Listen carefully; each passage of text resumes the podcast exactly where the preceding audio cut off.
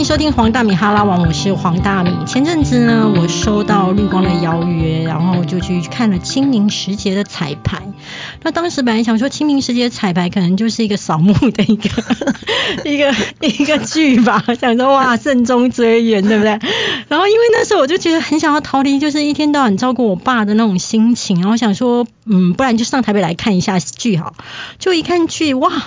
张玉燕演女主角哎，哇！吴念真哎，吴念真导演是他的那个这一次最主要的这一出戏的筹备这样，然后我就觉得啊，这个真的感觉很厉害，然后就很认真的在台下看完整出戏。看完整出戏之后，那时候那时候就是张玉燕演的女主角当中也有一句话，我当时候坐在台下的时候一直在思考这件事情。他那时候他说了一句台词，就是。因为他饰演的女主角的先生刚好外遇，然后他说了一句台词，就是“哇我到底做唔到什么代志？我我打工地处，我帮你起囝，我帮你甲处理，我做亲情下面，那另外下面就是还在质问他说，为什么我拢什么拢做啊？你可以外遇？然后那时候我就在台下想的这句台词是。多数的女性，她在面对自己的先生被外遇的时候，她认为她在乎的是我做错了什么，所以你要这样来惩罚我。我一辈子都做对了，那你不应该这种事情发生在我身上啊！可是我那时候突然被这句话台词打到，就会觉得说，感情的世界里面从来不是你做对了，他就不会有出轨外遇这件事。然后我非常非常感动的看完这一出戏，然后呢，我就跟绿光的宣传说，我可以那个采访你们那个剧中的任何一个主角嘛，因为我觉得听他们来谈说外遇这件事情，他们的角度、他们的看法，那应该是会是一个蛮好的一件事情。然后就没有想到他们安排的是张玉燕小姐，那我真的吓到了，因为想说。张玉燕小姐，张玉燕小姐是一个大明星哎，怎么愿意来我们这个小小的节目？就她今天就坐在我们前面。玉燕好，大明好，各位听众朋友大家好，我是张玉燕。天呐，你的声音好甜哦！哇。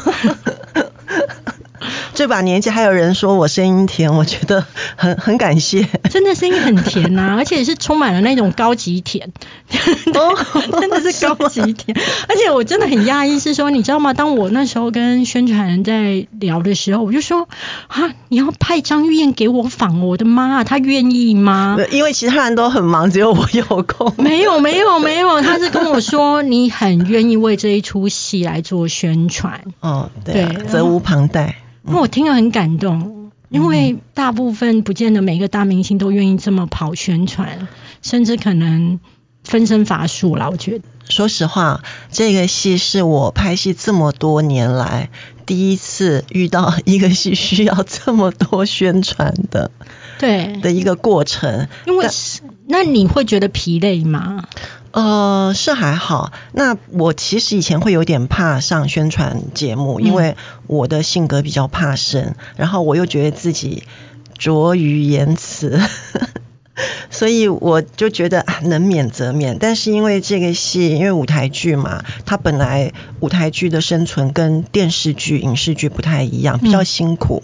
那我觉得我在排戏之余，那我有时间可以为这个戏、为剧团。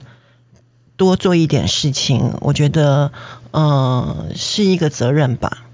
我自己在要采访你之前看了非常多你的资料，然后我想要先从前面开始来问，就是因为你来自屏东，然后你的爸爸又是一个非常严格的爸爸，比较传统，比较传统，对对。然后呢，我看一下你的资料，你高中的时候是念高雄的凤山高中，对。这是一间非常好的高中，那感觉上面呢，就是会去往大学走。嗯哼，那为什么你会决定要去开始念戏剧呢？你爸没有打断你的腿吗？呃，我后来念的是国立艺术学院，就是现在的台北艺术大学。对，那那个年代，哇，那个年代还没有网络呢。现在很多听众朋友大概很难想象，但那个年代，我就是有一天。在校园的中走廊的那个公布栏看到了国立艺术学院的招生海报，我觉得是缘分吧。因为我不是一个活泼外向的人，从以前到现在都就是性格是这样子。然后我看到那个招生海报的时候，就是怦然心动。然后我一看，那时候我们那学校只有四个系，其他三个系都是要长期的呃培养训练音音乐、美术、舞蹈，嗯，只有戏剧系是可以呃，你可以逞一时之快 去考考看的。可是我不知道，我就当时看那个招生海报，我就很想念这个学校。还有一个，这是国立艺术学院，嗯你就觉得这学校好像很很厉害的样子。那其实，在我们那个年代，资讯还不是很足，包括我去问了我们学校的教务处，当时他们里面的人都不知道这个学校，都搞不清楚状况。对，这样子都搞不清楚状况的时候，其实很容易就觉得算了，因为你只要是找考正常的大学，我想尤其你家又是在屏东，可能更希望就是去当个老师啊，公务人员啊。呃，我那个时候本来看到以后想一想，日子也就一天一天过了。对然后你就大概啊好要高三了吧，我忘了。然后呃也就没特别去那个，因为教务处都搞不清楚嘛。就后来有一天，我跟你讲，你真的很妙。有一天我在学校，我们那时候留下来。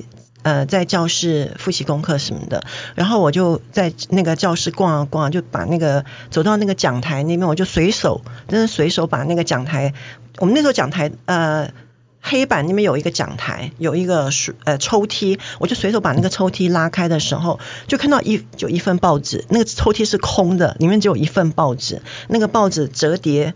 成八分之一还是什么，反正就是折叠起来，然后刚好那一面的新闻向上，刚好就是一个新闻写说国立艺术学院在我要考大学的那个呃学年度，他呃参加那个大学联招，然后你就决定就是联招的时候就填这个志愿，对对对，可是填填反正只要多考一个数科就行了。对啊，可是你填这个志愿，你家人不会有意见吗？呃，我我那时候呃，我记得有一天吃饭的时候，呃，大家在吃饭，然后甚至我爸还有我爸的朋友也家里有朋友来一起吃饭的时候，我爸就问我说：“哎，你大学你想啊，你考大学你想要考哪个科系？”然后我就说戏剧系。然后我还记得我爸吃饭吃一半，那个筷子就停在半空中，然后大家全部没人吭声，然后我爸抬头看着我。他就说戏剧系，我说对，我就说我想考国立艺术学院戏剧系，然后我爸就看了我一眼，没说什么，他就说你的个性不适合念戏剧系，然后就继续吃饭，然后我也不知道讲什么，就大家别人也其他家人也没都没吭声。那后来呢？后来我还是继续照我想的去，我只要多准备一个术科，我就可以去参加这个考试。那你术科准备什么？舞蹈啊，因为那是最容易的啊、你真的会舞蹈吗？我不会，我就去学了一支舞，我就跟老师，我就去一个舞蹈教室，然后跟老师说，我想学一支舞是要呃去应付术科的呃那个专场表演，因为我们临场有两个那个面试的那个技能方面的，一个是专场表演，一个是那个临场抽题的表演，就是戏剧系的那个面试。张玉燕小姐，你很独立耶。我不晓得那个时候怎么会这样子，可是事实上我真的不是那种活泼外向的女生。然后我会考戏剧系，我想，那我又不会表演，我也没有当时也没那个想法。但是因为我高中的时候很喜欢看小说，我很喜欢写东西。呃，我高二的时候的国文老师，他很鼓励我继续朝文字工作方面去呃努力，他就很鼓励我不要放弃写作。呃，我当时想戏剧系，嗯，我可以学习编剧，我觉得还蛮有趣的。那事实上考进，哦，后来考进去了。考进去以后，我也想说，呃，以后我们在大二的时候，同学们就会开始想，戏剧系毕业要干嘛？真的脑袋醒了是不是？就是突然知道面包的重要了是不是？我还记得我们那个，我跟几个同学，我们在那个系学会的那个办公室里面翻那个报纸的那个求职广告，那种那当年是那个报纸的整版，我们这样整版看下来，发觉没有一个工作戏剧系的学生能做。对啊，那怎么办？就那那时候已经大二了，就还就是到时候再说吧。然后我们只觉得说，呃，我想啊，我想说我之后可能就是去试试看文字工作吧，因为我对文字还蛮有兴趣的。那可能也许编剧啊，或者是文案工作方面的。就是我大二大三的想法。哎，但是我觉得你很传奇耶，就是说你大二大三都还会觉得你要当编剧，可是后来工作者，你毕业之后演的第一出戏就入围了耶。呃，若干年后我回想自己的那个人生历程，我觉得我自己跟演员这个工作很有缘分。因为在哪里？哦，好，我们你知道我们在那个戏剧系，我终于考进去了嘛。考进去以后，你知道我们同学或者说戏剧系的学生都是那种表现欲很强、很活泼啊。我看到资料，你你的同学都是唐启阳啊、郎祖云这一种啊，都是个性比较。你在班上还有办法讲话吗？没错，所以我事实上念的戏剧，而且我们南部上来的小孩，对，然后你又不是那种。我们我们那时候我们台北我们同学里面哦，台北小孩就比较个性比较张牙舞爪，嗯，比较外放，比较表现欲很强。然后我们同学里面中南部上来的小孩，相对的呃气质啊或者是个性啊，就是比较避俗一点，比较偏保守一点。那我自己在念戏剧系的过程，我也经过了一段时间的适应。我刚开始会觉得自己有一点点不太。适应格格不入，多多少少啦，对，所以我觉得在大学过程那几年也有，我感觉自己也有一点有有一段时间过得蛮游离的，嗯，边缘人，没有到那么严重。但是那你说你觉得你跟演戏戏剧是有一点，就是有一些缘分的？你觉得在哪些有一些缘分呢？呃。听不出来啊！你以为我会放过你吗？没有没有，我们你知道戏剧系的学生在 呃大一大二的时候，因为那个排演课的学分，所以在我我印象中啊，大一大二的时候，我们学校都会有那种学期的那种制作戏剧的制作，然后大一大二学生因为有排演课的学分是必必必修的，所以你一定要去。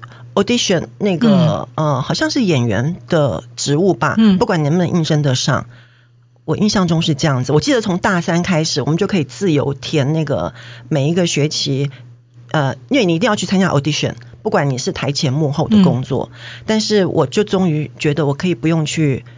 面对那个要去选那个演员那个项目了，嗯，我可以选择幕后的工作，我可以做服装啊，我可以做舞台啊，就后面你可以搬道具啊，对，对对对，呃，就是。那个后台的任何的工作，我都觉得很轻松。我不用每一次开学的时候要面临那个 audition 的压力。对，我很怕，因为你面临 audition 压力，表示你又要上台。虽然只是校园里面的一个小小的一个面试场所，但我就会觉得很紧张。我是一个很容易紧张的人哦。嗯。那后来呃，一直到大四，我记得大四有一次吧，我也是要，我好像是要去呃面试的呃舞台那种。我们学期制作的一个演出，我要面试一个幕后的工作的时候，我记得那时候导演说：“你要不要试试看一个某一个戏的那个女主角？”他要我试试看，就是在当场这样。那我想，好吧，你要我试，我就试。那就是导演给指令，然后我已经忘了是什么指令，他就当场给指令，然后呃，你你直接表现这样子。然后后来我就得到那个戏的女主角，就是公布的时候，我记得当时那个戏的女主角是我们有几个学姐，就是在很想争取演出。对呀，对，那是我第一次跟呃演员这个工作的那个连接，那个缘分开始。可是你应征上了之后，会不会变成就是开始学姐们就开始排挤你？是也还好，你在校园里也很少遇到学姐，但是我就是听别的同学说，哎，你知道这个些很多那个有几个那个谁谁谁，他们都想要争取演出，这样，那这是缘分，因为不是我主动去争取的。然后后来就是我们在最后一年的时候有一个毕业的主修要选择，我填的是编剧。其实，嗯，那我们那时候老师是赖声川老师，对，然后我必须，我们填那个表必须啊，那就是他的系主任，也是我们的班导师，我必须要让他签字。然后我记得我拿给他签字，我上面写编剧的时候，他看了一眼。他就把那个单子退回给我，他说不要放弃表演。他讲完这句话，人就转身走了。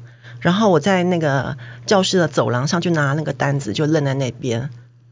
不要放弃表演，那怎么办？我是要把它改成演员吗？嗯，对。然后就因为老师的这句话，我后来主修我就改成了表演。但是这个跟之后的人生也未必是有一个直接的一个。那个选择不是说你现在主修表演，你之后就可以那个。就后来也是，我也后来也很感谢音乐赖老师，在呃我快要毕业前，他刚好他呃他有一个好朋友，就是当时台湾最好的一个电视剧的制作人杨佩佩杨小姐，她刚好有一个戏有一个女二的角色，她是一个反派，一个女二角色要找新人。然后，呃，赖老师就说：“你要不要去试试看？”我其实那时候也根本是抱着一个学生打工学习的一个心态，你根本不可能想太多。我想说，好啊，那去试试看。那你去试试看之后就上了，而且当了女主角。呃，她是女二，女二。那你有没有问过赖声川跟杨佩佩他们在想什么？到底看到你身上什么特质？我不是我没有问，我是一个很害羞，尤其那个时候还那么小，你根本也不会问太多。然后你去试，你根本也没有想到后面，你是想到当下，想说，哎，这是一个打工的机会，因为你你开始快要毕业了那时候，那你毕业以后你是面临要自己养自己，你要在台北希望有工作可以生活。我们是外地来的小孩，你在这里生活的住。对吧？你要租房子，你要吃饭，你希望你毕业以后可以马上靠自己，所以眼前有一个工作机会让你去试，你不会想太多的，那时候想不了太多的。那我可以问一个问题吗？因为我以前在电视台啊，然后我们电视台当中啊，就是主播的位置是少的，新闻圈里面主播的位置是少的，但是有些女生她天生就长得很漂亮，一走进来，就是她那张脸，大家就成为大家的公敌了。因为她长得太漂亮了，大概就是你知道她不用跑新闻，她大概就可以当主播了。然后她可能也是说没有啊，我没有想要当主播，我只是来跑个新闻啊。那可是你知道，我们全部的人大家就开始很讨厌她了，因为你知道，因为她她她她轻而易举拿走我们的梦想。那你轻而易举的拿到了杨佩佩制作，然后又是女二，甚至还入围金钟嘛？哈，对，那时候入围。金钟奖的最佳女演员。对，那我虽然会觉得你的性格有点呃边缘人、角落小动物，可是你有没有感觉到那一种其他人的杀意跟敌意就开始慢慢涌过来了？嗯，想这么久就是有其他人是说我同学吗？同学或是周围就是同样都是演员，或是同我觉得同学一定会很羡慕或嫉妒你的际遇啊。我承认，我那时候的运气确实比同学要好一点，因为大家刚毕业的话都是比较辛苦的，对，戏剧系的学生，嗯，对对。可是我那时候，呃，就是得到那个工作机会，以及接下来都还算顺利的情况下，我后来就忙着工作了，也就没有想太多，因为怎么讲嘞，嗯。当时你还在打拼的阶段嘛？那那个电视工作一开始的话就是没日没夜，所以有时候过河的竹子你也没有办法，你也不可能停下来，也不会去想，没有那个多余的心力去想到其他周边的什么什么事情。因为当时的演员工作让我压力非常大，因为我从一个教育的环境到一个电视剧是百分之两百的商业，然后。呃，我又不是那种可以一下子就是跟大家混得很熟，或是一下子可可以很快融入环境的。你知道我当时拍第一个戏的时候，在很多年以后我才知道这件事情啊。我当时拍第一个戏的时候，那时候是两个香港导演，然后我有有呃若干年后，我看到一篇杨佩佩小姐的一个访问，一个专访，我才知道说。当时他让张悦来演这个角色，然后我拍了三三三天吧，就是来拍了几天以后，香港导演是要求杨佩佩换人的。啊？为什么？因为我是新人呐。那如何去承担？因为导演觉得我不太行啊，后面角色又很重。因为呃，你我是跟李立群啊、刘松仁啊，当时最红的，天哪，那压力好大、哦。对我压力非常大。那我才刚来几天，我才学生，刚来几天，我当然演的可能就很不如导演的预期啊。所以那时候他们是跟。那个杨制作要求换人的，那那时候杨佩佩小姐她觉得说，嗯，因为我刚来嘛，又是新人，她觉得再给我多一点时间去进入状况，所以那也没告诉我这件事情。我很感谢当时没告诉我这个事情。那你自己的个性是属于这么样的怕生，然后以及其实没有那么爱跟人家 social 的。你会不会觉得，其实当演员有一个好处，就是让你活在剧本里面？嗯，当你专注在你的角色，还有你这个拍摄的过程的时候，你我当我以前的想法，你只要把你的工作做好，你不太需要去跟旁边的人去什么应酬啊、交际啊什么的。我也不擅长这个，可是，嗯。在这个过程还是免不了会，可能会让人家误会吧。我其实呃，在我的工作环境，我大概觉得过了几年，我才有感觉到自在。对，那当然，当然我也很庆幸说，演员虽然演员的工作是一个 team work，你跟很多人一起工作，可是在于角色本身，你是跟自己，嗯，你只要专注在那个当下，你把你的事情做好，这是最重要的嘛。然后呃。当然，我很感谢那时候的观众朋友都喜欢看我演的戏，所以让我让我可以存活下来。那妈妈跟爸爸发现自己的女儿开始出现在电视上面的时候，是怎么样的态度？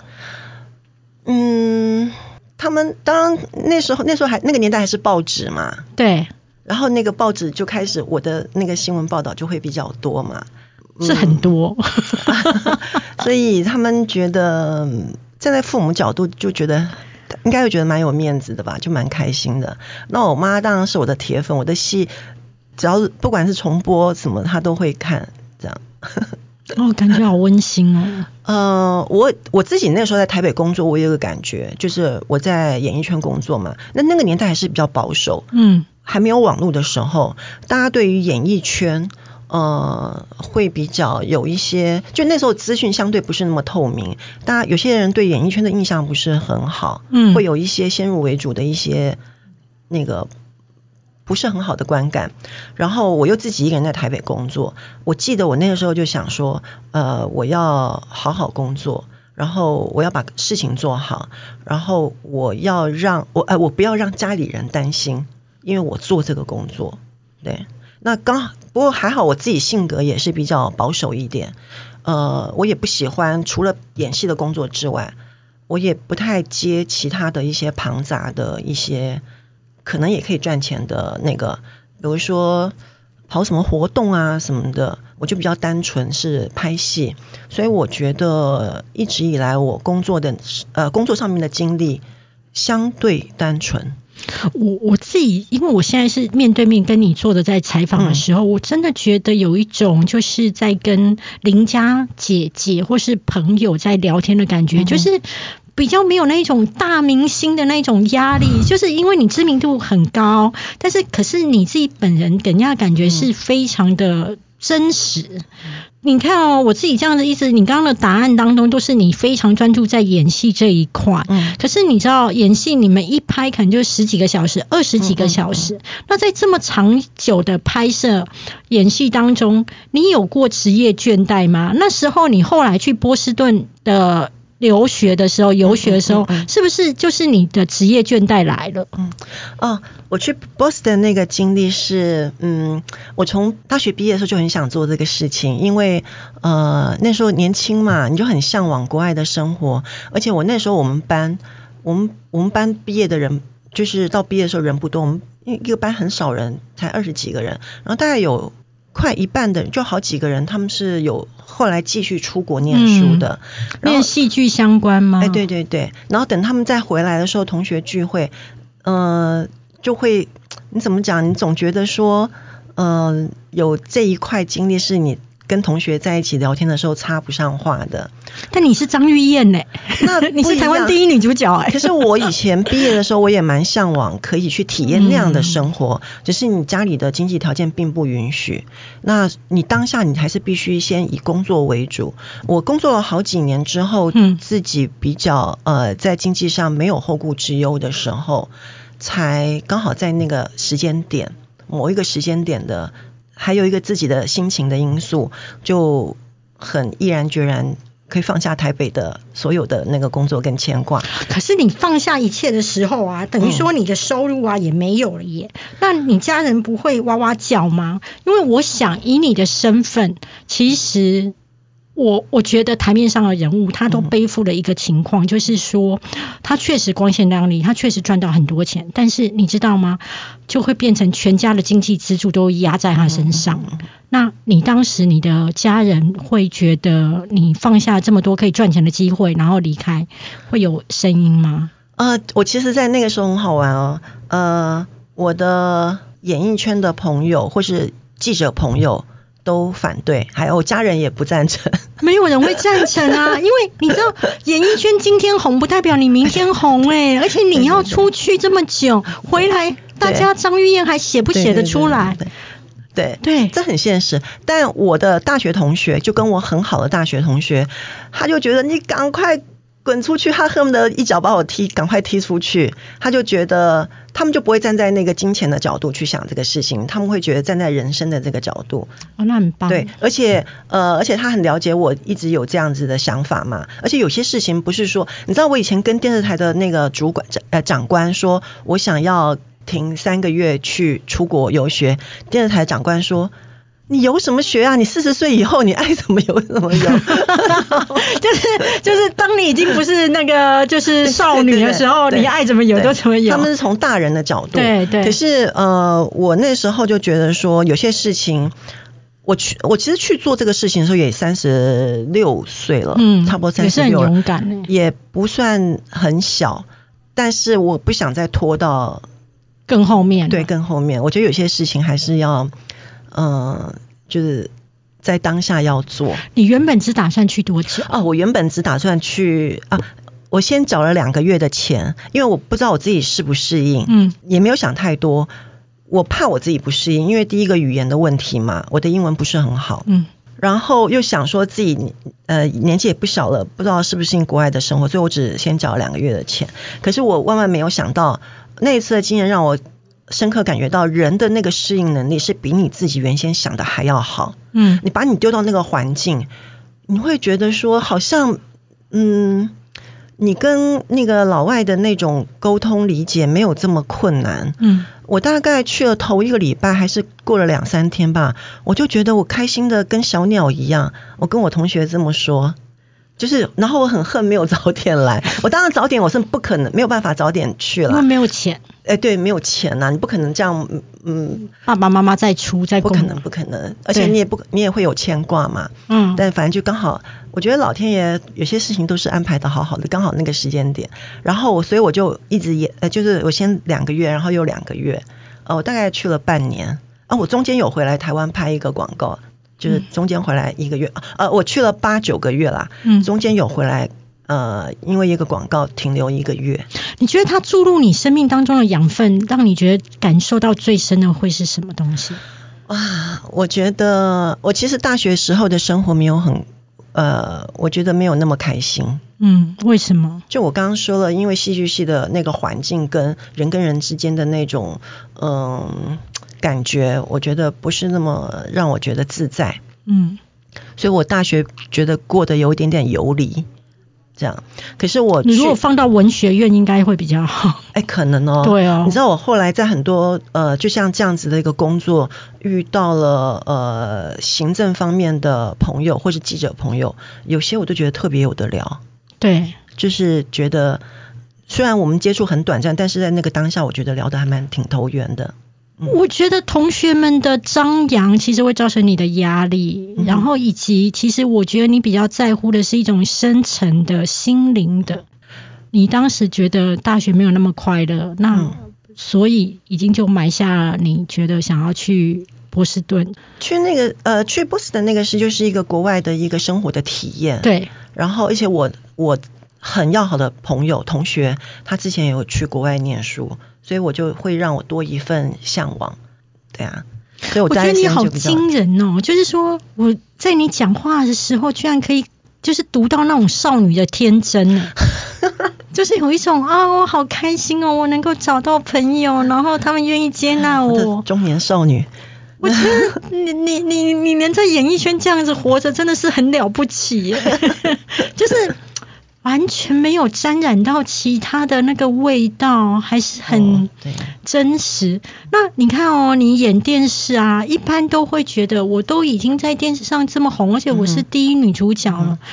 你怎么会想要再来演舞台剧？虽然我看起来看到资料，这是已经是你的第二出的舞台剧，但是为什么你会开始觉得你想要开始演舞台剧？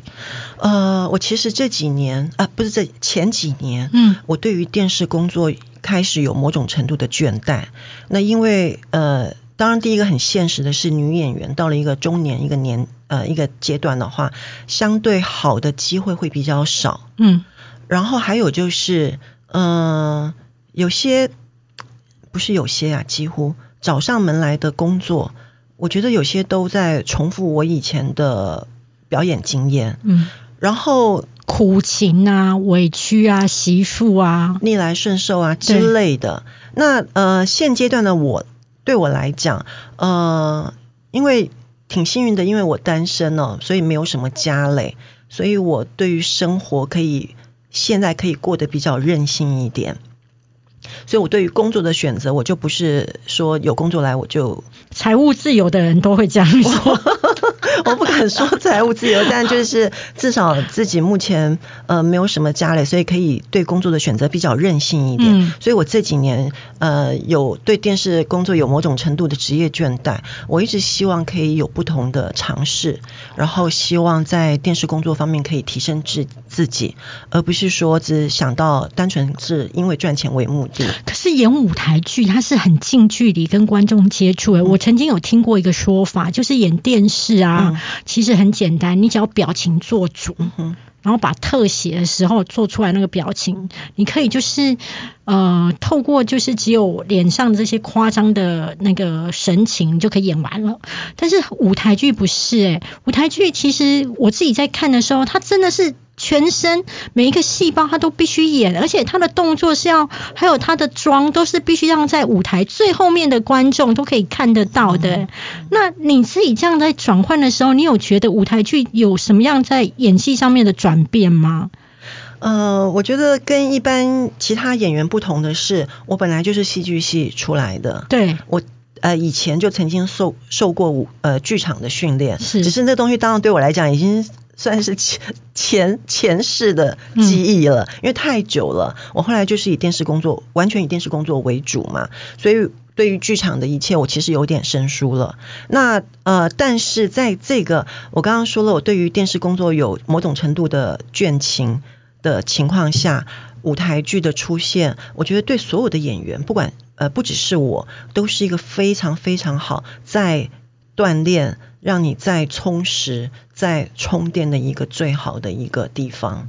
嗯，那你演这出戏的时候啊，是演一个其实真的是一个比较讨喜的角色，因为他等于算是所谓的正宫嘛，然后他就是先生外遇了，然后你在演这出戏当中的时候，你有认同这个角色的哪一些观念，和或者是不认同这个角色的哪一些观念吗？呃，在这个角色，他是一个原配，然后面临了先生的背叛跟那个呃，就是外遇。对，呃，他在戏里边，因为你来看过我们排戏了嘛，他在戏里边，他有一个部分，他处理他的情感，他是直接冲到那个第三者的家，真去的有点等于是现在的那个抓奸的那个。你们如果想要看张玉燕那个 就是泼妇骂街，然后以及歇斯底里，然后完全就是 不理智的，就是疯狂骂人，欢迎进去剧场看《清明时节》。对，就是对，而且讲话超难听的哦，对，讲话超难听的。对对对这个是跟我以前的电视表演完全完全，而且完全袒护你先生啊！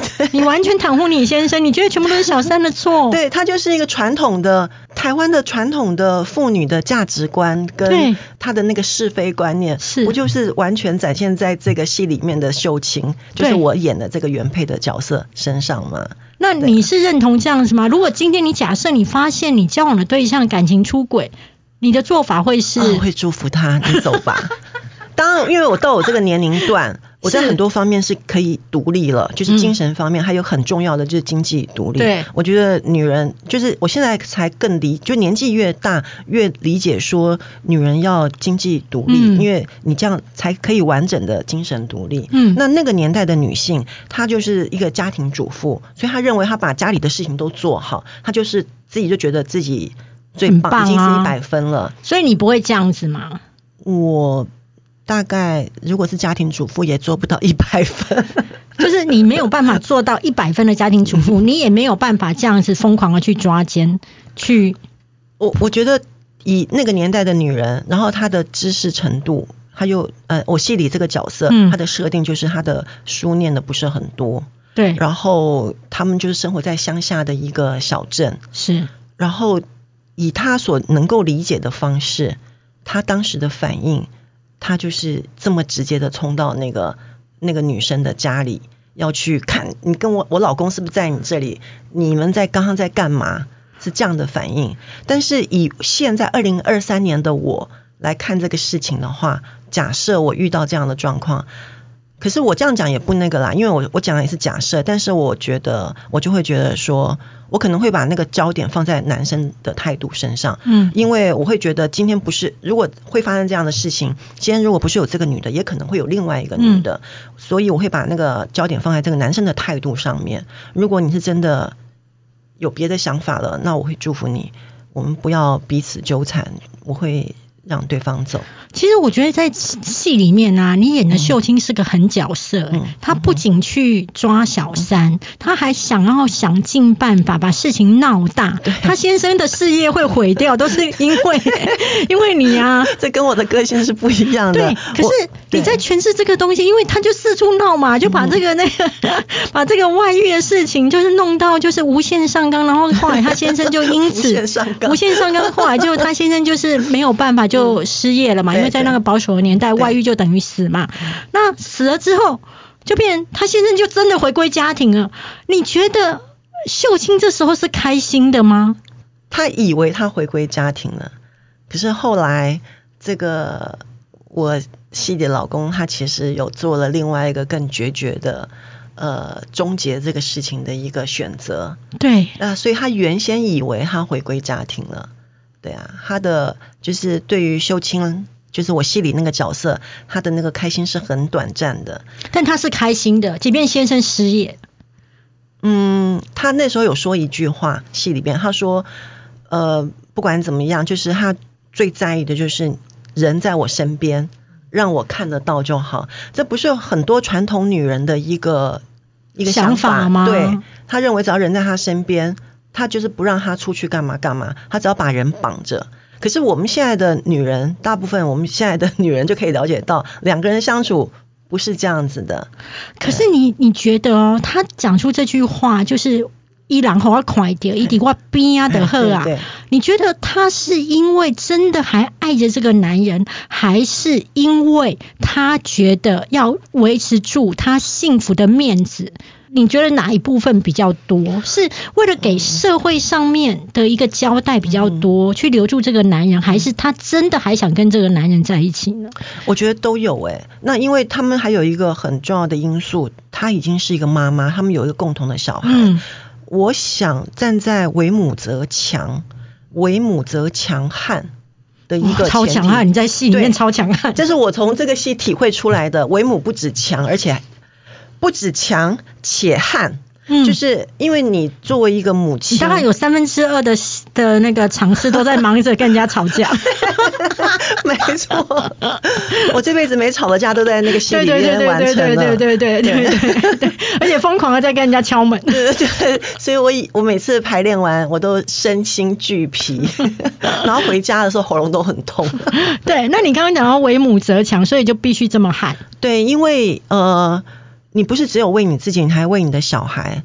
我我有这个感觉，就是你要维持这个家的完整，所以不管你爱不爱我，我就是要你人在这边，因为我也要为我的小孩去留住孩子的父亲。我觉得他也有这个成分在。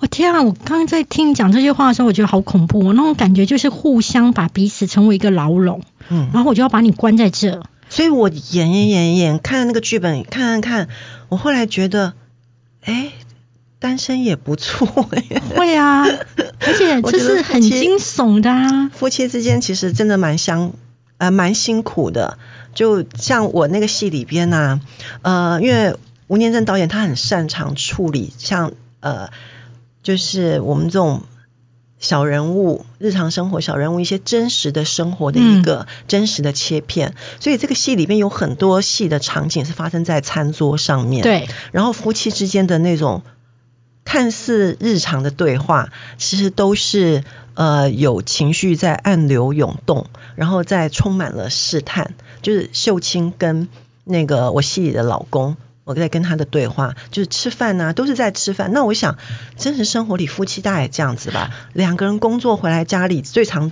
会碰面的地方，大概就是在餐桌上面。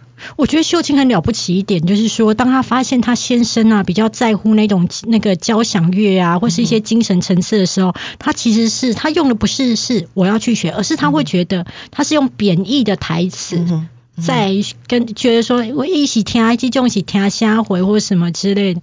其实看到那个东西的时候，其实我也感触蛮深的，就是说，当一对夫妻在心灵上面已经有很大距离的时候，他会觉得另外一半他在喜欢的东西是。哎，并虾米吧，嗯嗯，对。那后来到，我觉得这个剧当中，其实在处理结束这件事情，因为他到最后的结束还是来到了，就是去扫墓嘛，对不对？清明时节还是有在扫墓的啦，好不好？对不对？那可是这次我觉得很棒的一点是说，他在扫墓之后，多年以后，他又遇到了当年抢走他的小三。嗯嗯。我看到你戏里面是诠释的感觉是已经很平静了，你觉得当时他在想什么？而且他是特别再去看这个小三来扫墓。其实这个呃，这个诠释，这个平静的诠释是呃吴念真导演的导演的坚持。嗯 他认为那是他到后来是对所有的事情是一种释然的态度，是到了另外一个呃精神层次。可是我刚开始排戏的时候，对于我来讲，站在女孩女人，站在一个我不想看到她，太太对，我然后这辈子都不想见到然后才。五年，然后我的丈夫因为你的介入，我的家庭毁了，毁了，然后我的老公，我的孩子的爸爸死了，我应该会蛮怨恨你的吧，会蛮嗯蛮怨的吧。所以才五年的时间，我当时觉得我过不去的，嗯。所以导演一直跟我讲说，其实那个地方我们在排练的过程，导演都觉得说我不够那个那个你不够释怀，对对对，我说我真的没办法，你还是想杀了他。我说我没有办法，没有你你在清明时节扫墓的时候见到他，就想要把他埋进墓里。我其实有个心理过程哦，在排练的过程。是，然后我说导演，你的那个智，你的人生的智慧，是我目前还没有办法企及的那个高度。哦你还是很叛逆耶。对，所以我没有，我还没有办法体会，因为。导演比我们年长一些嘛，对那我觉得人在不同的年龄段，对于人跟人之间的那个情感的看事情的高度是不一样的是。那我还没有进化到那个高度。是我说以我现在理解，我觉得五年我可能还没办法，嗯我可能还没有办法可以可以呃一笑泯恩仇，我还没有办法有这么高的智慧嗯去看待这个事情。那他就说，他就会说服我，就这样那样这样。可是我觉得这就很直接哦。我说你站在路上去问所有的女生，没办法、啊，大概很难吧？五年呢？然后他们说：“那你想十五年呢？”我说：“十五年可能吧，我可能可以，但是短短的五年，我觉得我还不行啊。嗯那可是剧本的设定是五年，我后来我自己不断去想这个事情。我当时拍这场戏，我是一直撞墙的，一直有障碍的。嗯对，可是我很很很妙哦，我在进剧场正式进剧场工作的时候，呃，正式在那个正式的舞台上去排练的时候，哎，我感觉到了那种释放，哎，这是呃我自己的心理过程啊。对我当然我演也可以演成释释然，演原谅，我我可以表面的演。可是我其实自己以前自己觉得自己老是觉得，我私底下跟那个剧团的人聊的时候会说，这怎么五年怎么可能？我真的我认为我没办法。你五年大概还是蛮蛮怨恨对方的。我说我老公死了，然后我小孩的爸爸没了，我的家庭破碎。你知道这五年我吃了多少的苦？就是在那个年代，嗯我没念什么书，我要工作，我要养。虽然他留了呃蛮多的保险对，留了保险金给我，可是你的你还要养一个小孩，那个我相信在那个年代是很辛苦的一件事情。这五年剧本没有呈现出来的是我吃了多少的苦，那是我看剧本的时候，我站在我的角色，我这样想啊，对不对？那五年后我再去见他，我我还没有办法有那个有可以这么宽容大度的一笑泯恩仇这样。可是我很很妙，我在进剧场的时候，呃，在正式的正式的剧场里面排练的时候，我觉得我整个人更进入到这个角色，嗯，然后到最后一场戏的时候，我感觉到那种导演说的释放，呃，释然、原谅。当我像我有一场戏，呃，最后一场戏，我最后把那个手放到，因为之前导演一直叫我去拍，就是呃戏里的小三静之，嗯饰演的，呃，要我要我去接触他，就是我们有那个肢体接触，拍拍他，或者是没有抗拒对之类，我会抗拒。我们在排练的过程，嗯我一直不想，我觉得怎么可能？因为在呃戏里面的话，我跟他见过最后一次面，就是我去他家里对，去找老公，嗯然后我们有很大的争执，之后我们就没有再见面了。然后后来我老公就死了嘛，我们就没有再碰面了。然后现在再碰面，我怎么可能可以像个他一直要求我像大姐姐一样？我一直没办法，真的。即使是在演戏，嗯可是我觉得我过不去。可是我在进正式的剧场，我们排练的时候，我感觉到那个东西了。然后当我把那个手拍到那个金枝的那个手上，我我最后拍拍他的时候，因为我丢出了这个东西了，他也我感觉到他也被我的这个动作有感动到，就是，那反正是很微妙的一种情绪的一个互动。嗯，我要问哦，就是说你已经人生哦走过很多事，那你周围一定有很多朋友也曾经有外遇啊，或者是呃就是离婚啊，或者是继续固守在这个婚姻里，你自己现在是怎么看婚姻制度这件事情？哇，我觉得这是一个大灾问呢。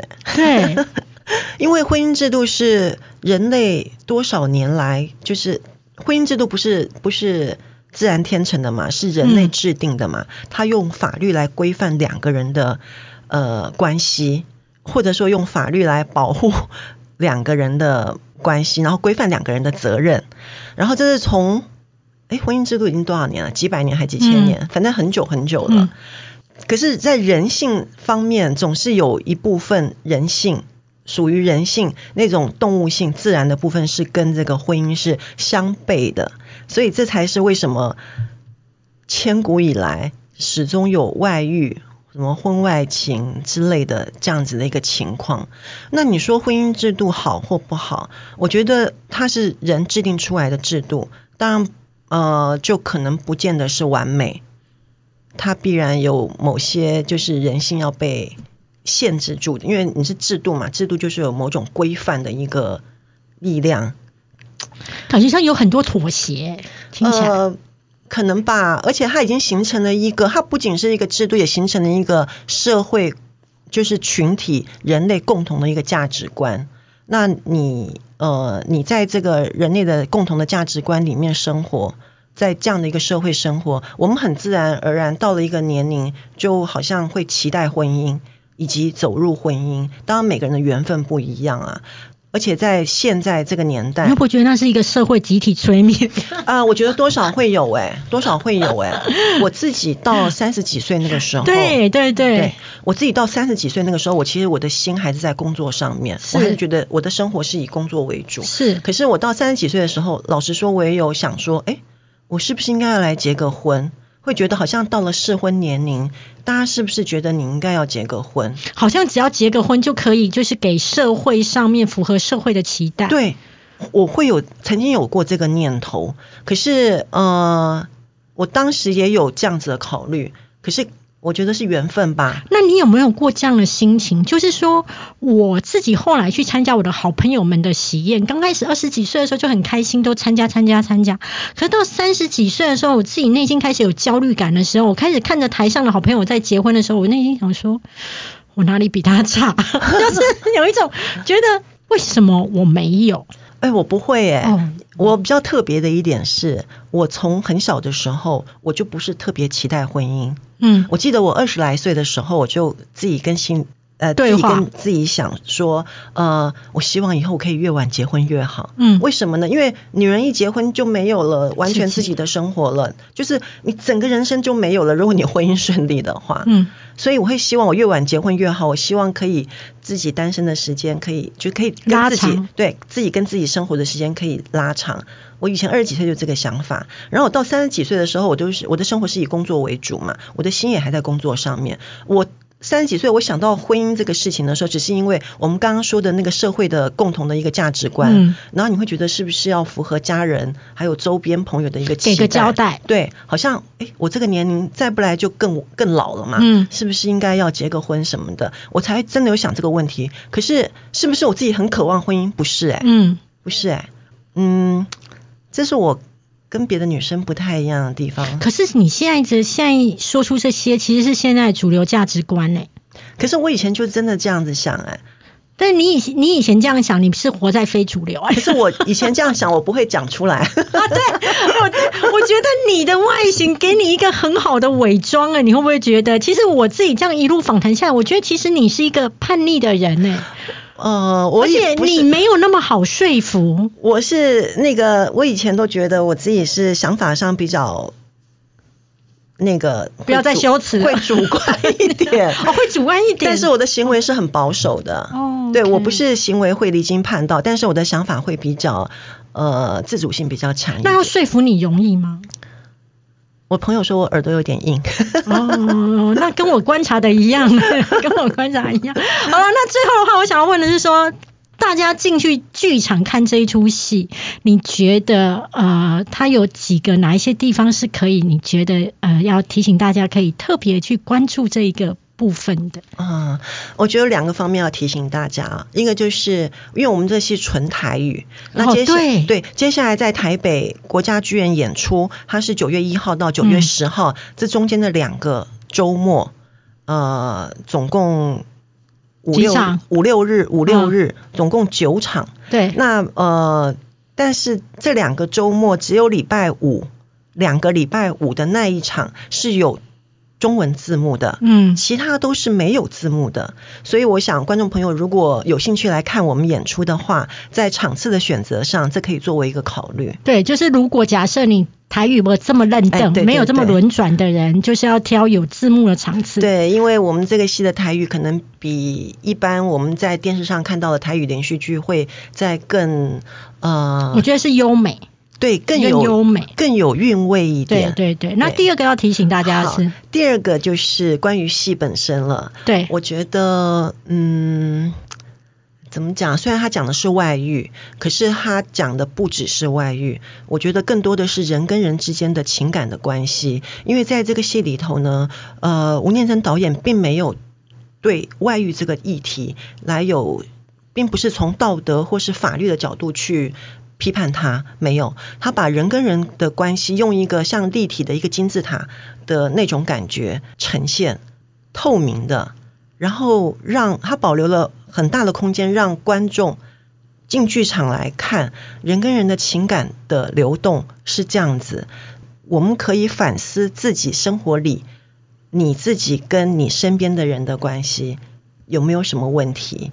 同时，我觉得也可以让观看这个戏的人可以更懂得珍惜，提醒啊，提醒所有来看戏的朋友们，可以更珍惜自己当下所有的情感，所有的爱。嗯，我自己会觉得，如果你来看戏，我自己那时候在台下看戏的时候，我是在反思我自己的感情观是不是对的，以及我觉得你越是过去，尤其中南部的呃上来台北的朋友，就是说，假设你过去你的家庭观念是非常传统的，那其实你的感情观也会变得偏向传统。但是你在这一出戏里面当中，你去看你过去呃父母给你你的爱情的观念。